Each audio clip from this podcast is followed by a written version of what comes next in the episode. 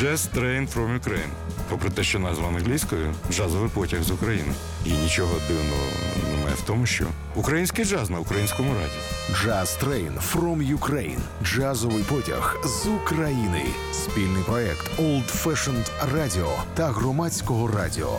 Програма Олексія Когана про український джаз. Ну що ж, вітаю всіх, хто слухає Old Fashion Radio. Е, Програма Jazz Train from Ukraine вже в ефірі в студії Олексій Коган. Я планую багато зустрічей з українськими музикантами, які приходять, розповідають про свою творчість. Не забуваємо про нові альбоми.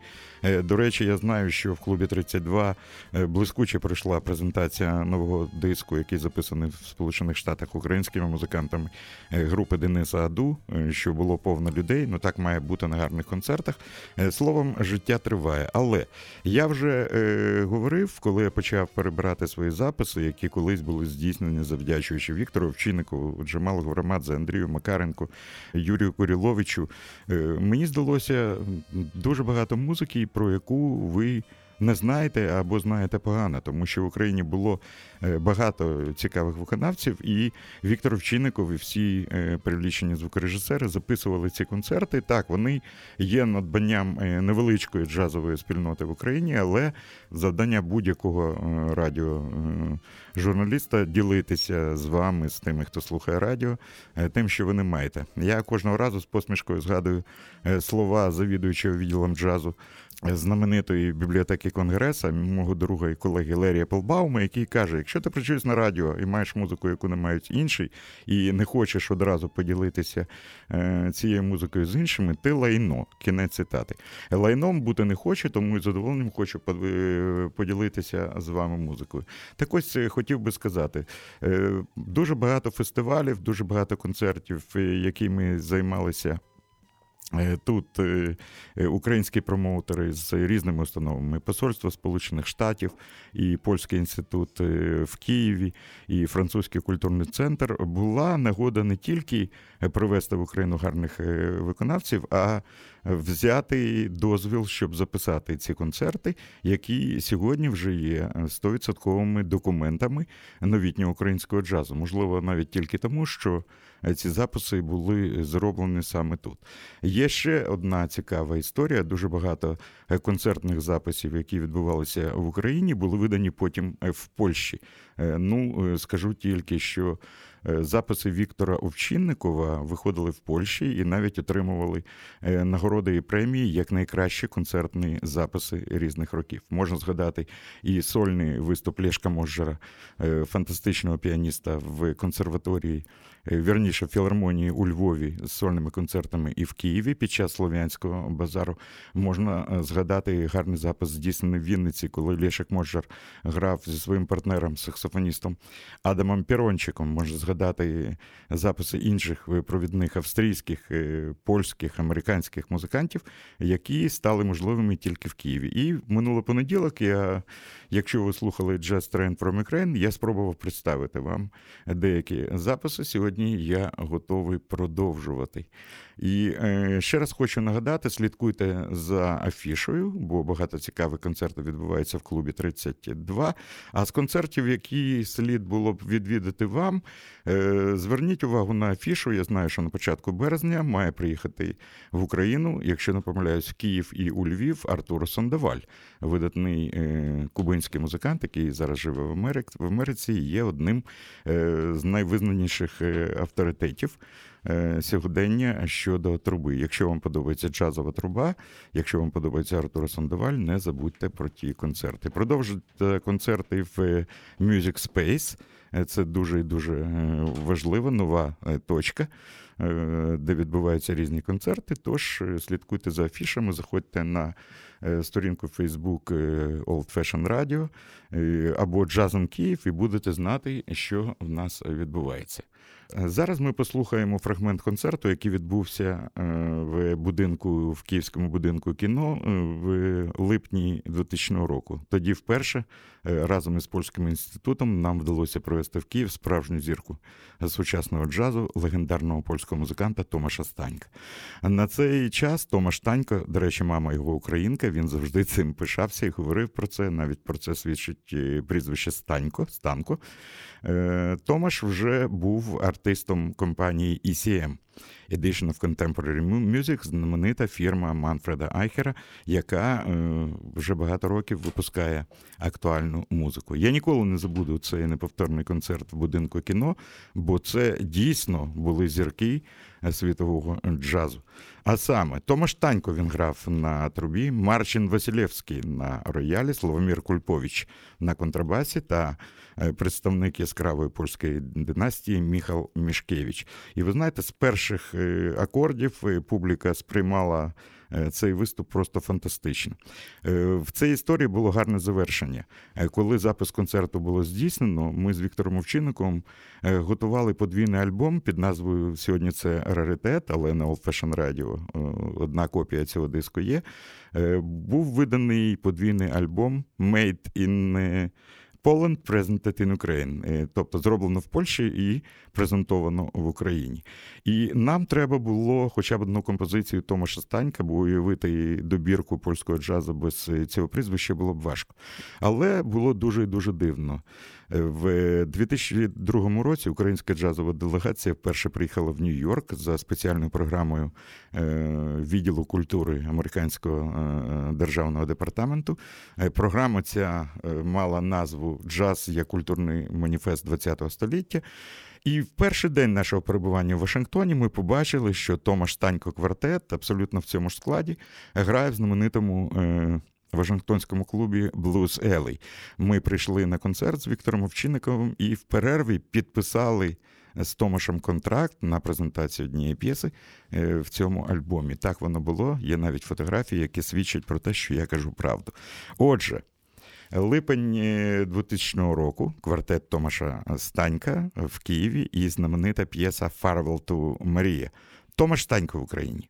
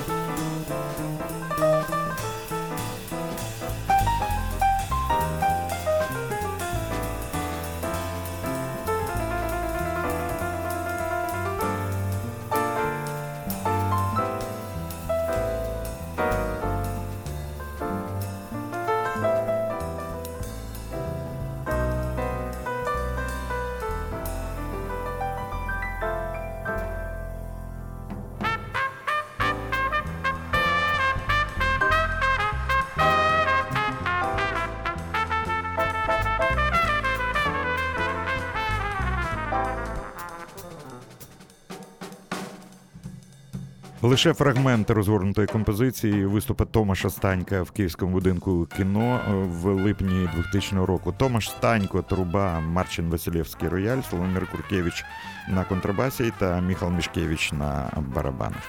Ще одна цікава історія, е, коли я вів концерти е, останнього фестивалю Джаз Без в Києві, саме в клубі 32. Мені стало страшно тому, що перший Джаз Без був 17 років тому. І наступна моя історія, я не можу про це розповісти. Е, саме про цей фестиваль і про моє знайомство з фантастичним е, польським виконавцем, е, якого з ще одним лідером квартету, який ви зараз будете слухати, вже немає серед нас. Вони вже грають в оркестрі Господа Бога. А історія ця дуже давня в 90-му році. Мій друг, світла йому пам'ять, великий шанувальник музики і шанувальник української музики. Він робив телепрограму, його вже немає серед нас Сергій Жданов. Е, запросив е, мене в Польщу. Тоді це була презентація чотирьох українських дуже популярних неджазових груп. А саме група Перон з Києва, Годзадва, Табула Раса та RJ Оркестра. Е, цей концерт влаштував двоюрідний брат Сергія, дуже відомий Е, польський режисер, директор авангардного е, театру в Кракові, Анджей Садовський, е, директор театру Мандала. І я вперше в 90-му році приїхав в Краків. Я добре знав про польський джаз, добре знав про польських музикантів. Ми всі оселилися в великій квартирі квартирі Садовського. Я навіть пам'ятаю вулицю, на якій він жив. Це була Е, в Кракові вулиця 206 полку Літнічого, е, тобто вулиця 26-го полка повітряних сил. Е, ось таке. І ввечері за чаєм Анджей запитав мене, чи хотів би я познайомитися з якимись музикантами з Кракова. Я сказав, що хотів би познайомитися із Янушем Муніком, з відомим саксофоністом. А ще казав, це моя давня мрія зробити хоча б невеличке інтерв'ю з Ярославом Шмітаною. Знаменитим польським гітаристом. Я був дуже здивований, коли е, Анджей посміхнувся, підвівся е, зі стільця, взяв мене за руку. Ми вийшли е, в коридор, і він просто натиснув кнопку дзвінка сусіднього помешкання. Двері відчинилися, я побачив на порозі, хоч хочете вірити, хочете не вірити, Ярка Шмітану в джинсах, в капцях домашніх і в джазовій майці. Так розпочалося моє знайомство з видатним польським гітаристом, який кілька років тому, на жаль, е, пішов від нас після важкої хвороби. А потім був перший фестиваль Джаз Бес. І у першого фестиваля Джаз Бес у Львові і в Пшемишлі було двоє ведучих. Е, е, Шмітана та я. Причому Заради хохми я вів всі концерти польською мовою і навчав Ярка говорити українською. Виходило в нас обоїх смішно, але всі нас розуміли. Тобто наша мова була зрозумілою усім, а решту робила музика. Я не знаю, чому сьогодні і досі. Е, а може проводяться, я не в курсі. У Львові не працює така е, класна точка, як порохова вежа. Е, перші концерти фестивалю Джаз Без у Львові були саме там.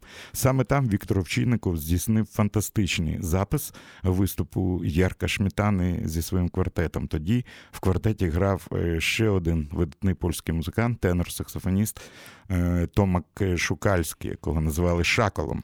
Шукальський, до речі, був перший польський музикант, в якого я брав інтерв'ю. Ніколи не забуду його перші слова. Він сказав: Олексій, я не комуніста, я не капіталіста, я джазовий саксофоніст. І посміхнувся. Так, це було. Потім був незабутній джаз-бес. Ми грали в Пшемишлі, ми розмовляли з Ярком Шмітаною. В Пшемишлі ми жили в приватному отелі. Е, це була зима, грудень в приватному отелі е, якогось чувака, е, колишнього хіпі. Уявіть собі, фантастичний е, маленький готельчик, де оселилися ми, директор Польського інституту в Києві Петр Казакевич, Андрій Деценко, е, Геннадій, е, почесний консул е, Польщі у Львові Кшиштоф Савіцький, весела компанія. І Віктор Овчинников, я і музиканти. Ми говорили з Ярком Шмітаною, а вранці прокидалися від крика пав, який ходили по снігу на вулиці. Уявіть собі, пави в грудні в польському готелі. А потім був незабутній концерт пороховій вежі. Це був е, квартет Ярка Шмітани і Томаша Шукальського. З ними грав басист Томаш Купіц та барабанщик Адам Печіво-Червінський. Я пам'ятаю, як з яким захопленням слухали своїх польських колег. Українські музиканти вони грали на першому Джаз Без. Це була група Східсайд, був ще живий Володя Шабалтас, господи, скільки спогадів, який потім дуже був гордий, що Ярик Шмітана дозволив йому грати на своєму комбіку, а тоді Ярик грав в один з найкращих комбіків у світі. І був знаменитий джем, коли Ярик Шмітана сказав: Я буду грати тільки тоді на джемі, якщо на барабанах гратиме той сивий е, чувак, і е, показав пальцем на е, знаменитого Толіка Шацького, дуже відомого легендарного музиканта зі Львова. Так, це було, було дуже давно, але є запис, який підтвердить вам. Ну, це був незабутній концерт. Ще один документ. Перший Джаз Без 17 років тому. Ярик Шмітана, Томаш Шукальський, Томаш Купіц, Адам Печіво-Червінський грають знамениту баладу Еді Герріса Салі Баттерфілд. Послухайте, як грають музиканти.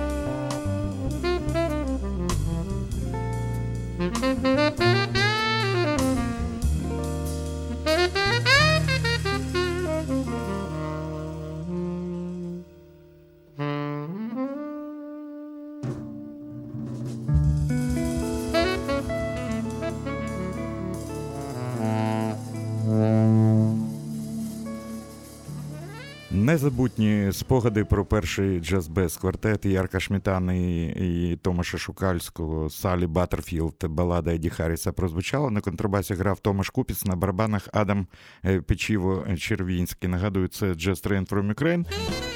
Jazz Train from Ukraine. Спільний проект Old Fashioned Radio та громадського радіо. Я продовжую програму. Хочу вам е, зробити кілька анонсів е, для клуба 32. Не забудьте, 9-го дуже цікава програма від бенду Soul Like. Е, гарний Ольга Препелиця.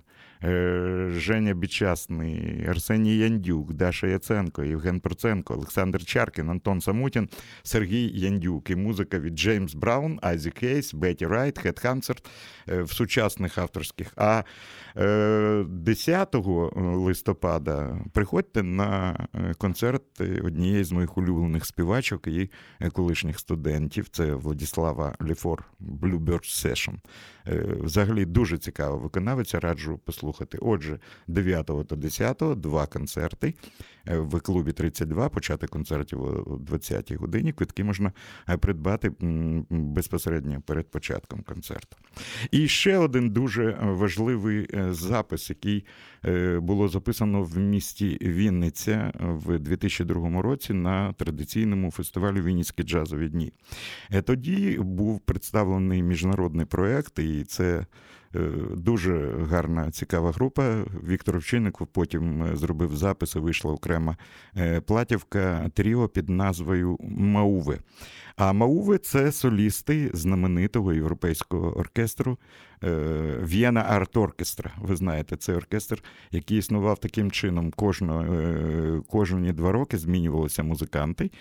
Це була Така одиниця оркестр, який фінансувало Міністерство культури Австрії. Потрапити в цей оркестр було майже неможливо, якщо ти не цікавий музикант.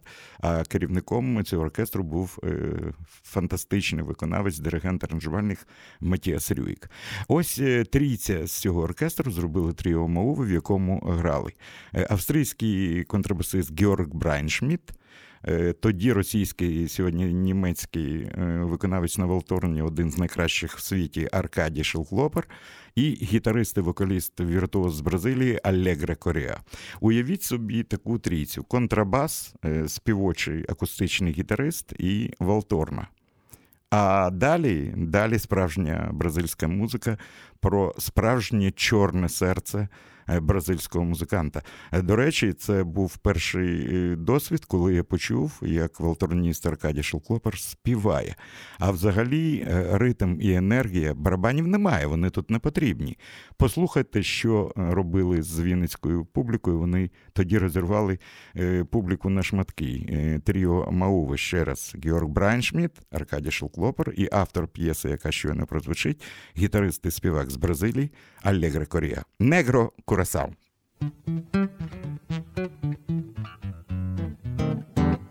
Quem dera não fosse tão longe a Bahia,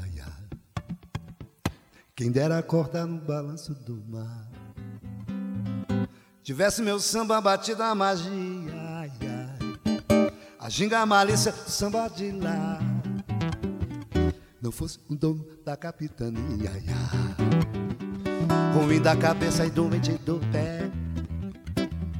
Soubesse o valor que tem essa alegria, ai, ai. Não abafaria o couro do bumbo do Zé. Soubesse o gosto da folia, mandava importar da Bahia o tempero do candomblé. Soubesse o gosto da, da folia, mandava importar da Bahia o tempero do candomblé.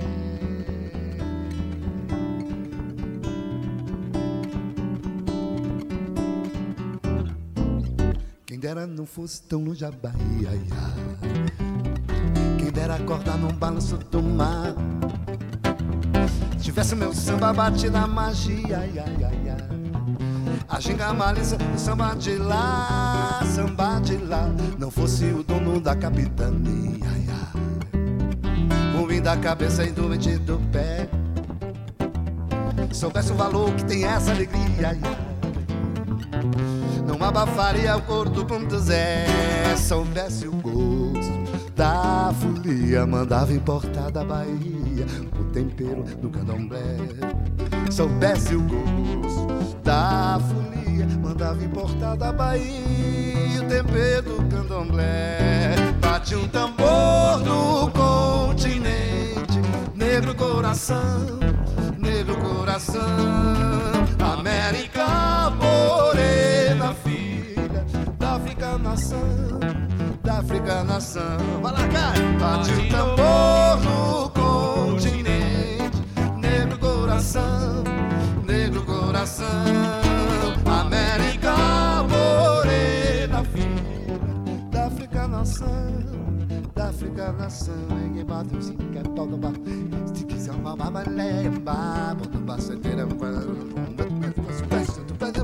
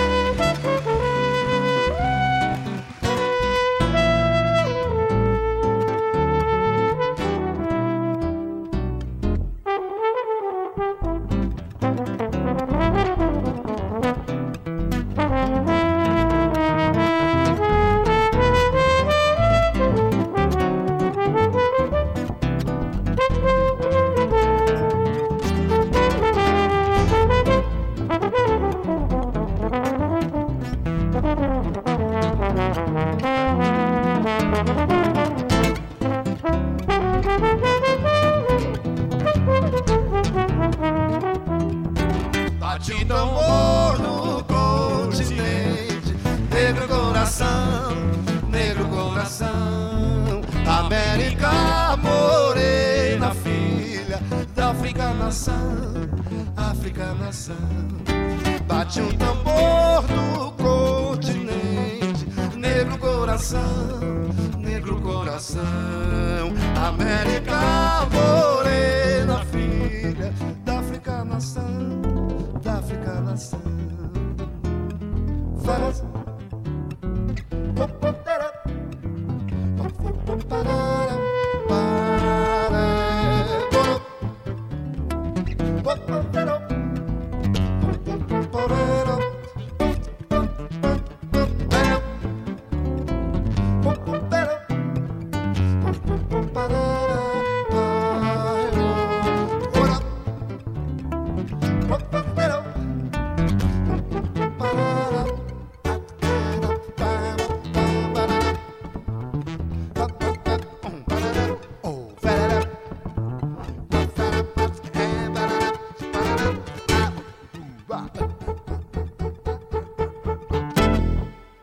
Ой, е, навіть не знаю, що сказати. Так приємно це слухати і згадувати про те, що це було саме в Україні. Негро Курасао, Алегра Карєва, акустична гітара спів, Аркадій Шелклопер, е, Волторна спів, Георг Брайншміт, е, контрабас.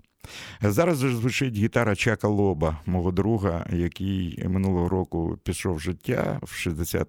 ну, Це страшно.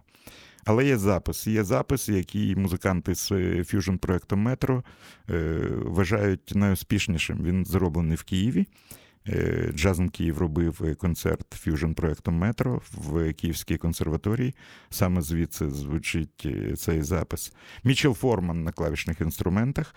Е, легендарний басист і директор Чакі Кан, який грає на семиструнному е, басі, е, велетень Мелвін Девіс, Чак Лоб на гітарі і Кшиштоф Завадський на барабанах. Незабутні концерти, знаменита п'єса, яку Чак Лоб присвятив пам'яті своїх друзів Джо Завінула і Майкла Брекера. Вона називається The Standard. Так, це неформатні речі для радіо, я розумію. Але є речі, які неможливо е, мікшувати, робити їх коротшими тільки е, тому, що це шедевр. Ще раз повторюю, коли цей запис послухав Чак, Мелвін і е, Мітчелл, вони сказали, що на їхню думку це найкраще е, виконання The Standard, а це було саме в Україні. Послухайте, як співає басист е, Мелвін Девіс, і взагалі яка красива і така трошки сумна музика. Згадаємо Чака Лоба, фантастичного гітариста, нашого друга, який багато разів виступав в Україні. І ще раз банальна фраза. Е, Кажуть, що людина жива, доки жива пам'ять про неї. Пам'ять є, музика є, ми знов е, захоплюємося Чаком Лоєбом. Послухайте це гітарне інтро від тихої тихої музики до майже рокового звучання. Ну а потім вже п'єса «Де стандарт».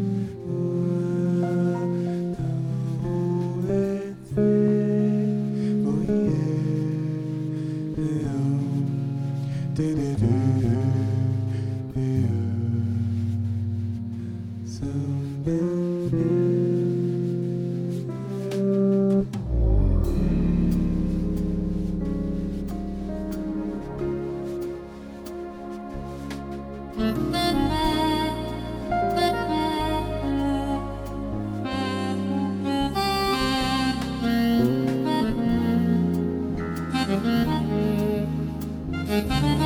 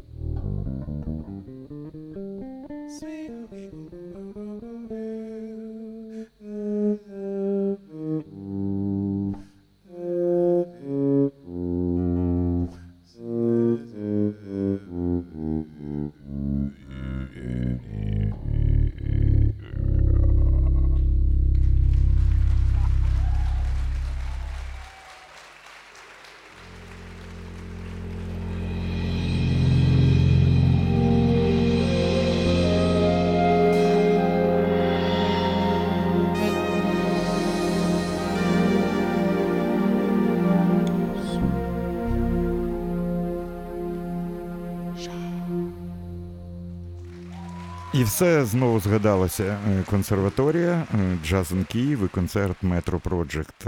Мелвін Девіс бас-гітара спів, Мічел Форман клавішні, Чак Лоб гітара, Кшиштоф Завадський барабани, п'єса Чака Лоба The Standard. Бачите, не тому, що мало музики, ну як можна мікшувати речі, які звучать. Е, наостанок, щоб вам не було сумно після цієї п'єси, незабутній концерт, який відбувся в Києві 27 7 років тому, 27 січня 2010 року, коли в Україну вперше завітав Бобі Макферін. Е, до речі, зараз ви можете стати партнерами Бобі. Це унікальний фрагмент київського концерту, коли він запропонував е, київській публіці проспівати блюз. Е, тож співайте разом з Бобі Макферіном. В студії був Олексій Коган. Наступна програма Just Train from Ukraine за тиждень понеділок. І я вас дуже люблю. На сьогодні все. Бобі Макферін, і ви співаєте блюз. Хай вам щастить.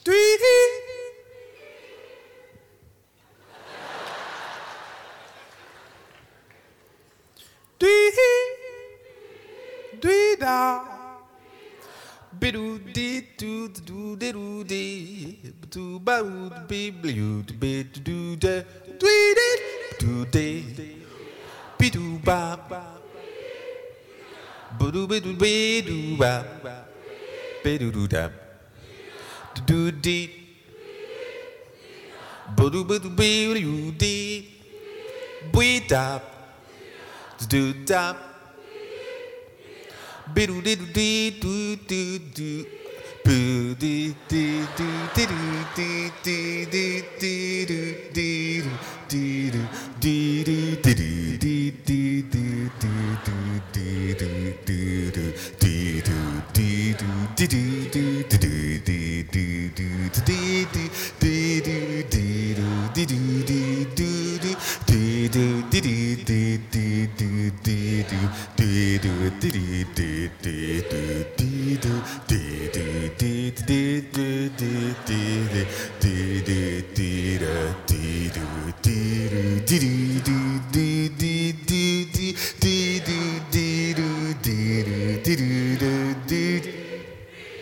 Back boop bip boo wop do little dee dee dee do dan.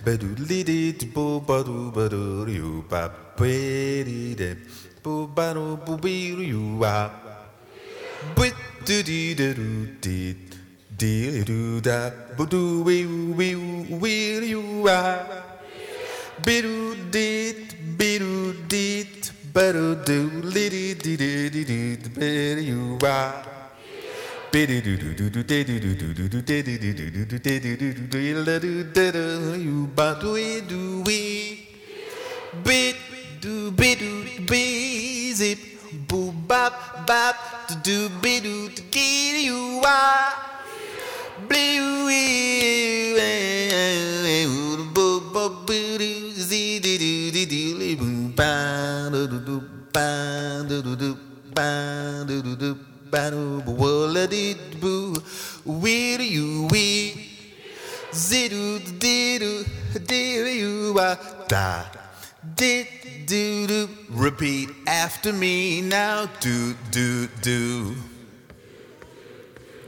Scooba doo dee. Bop dooby doo.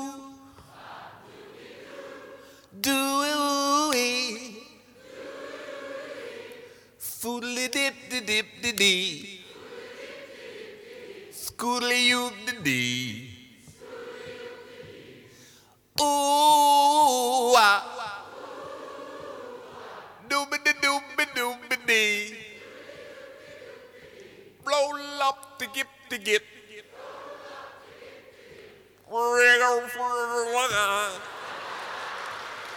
So do bid fling.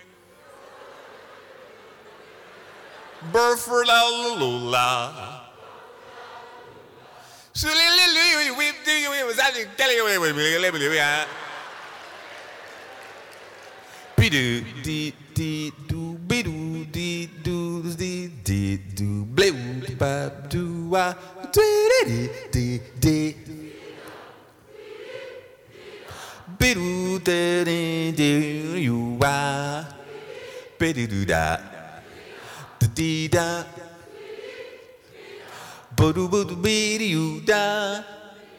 Bit do da do da you ba. Bit do dee be do da.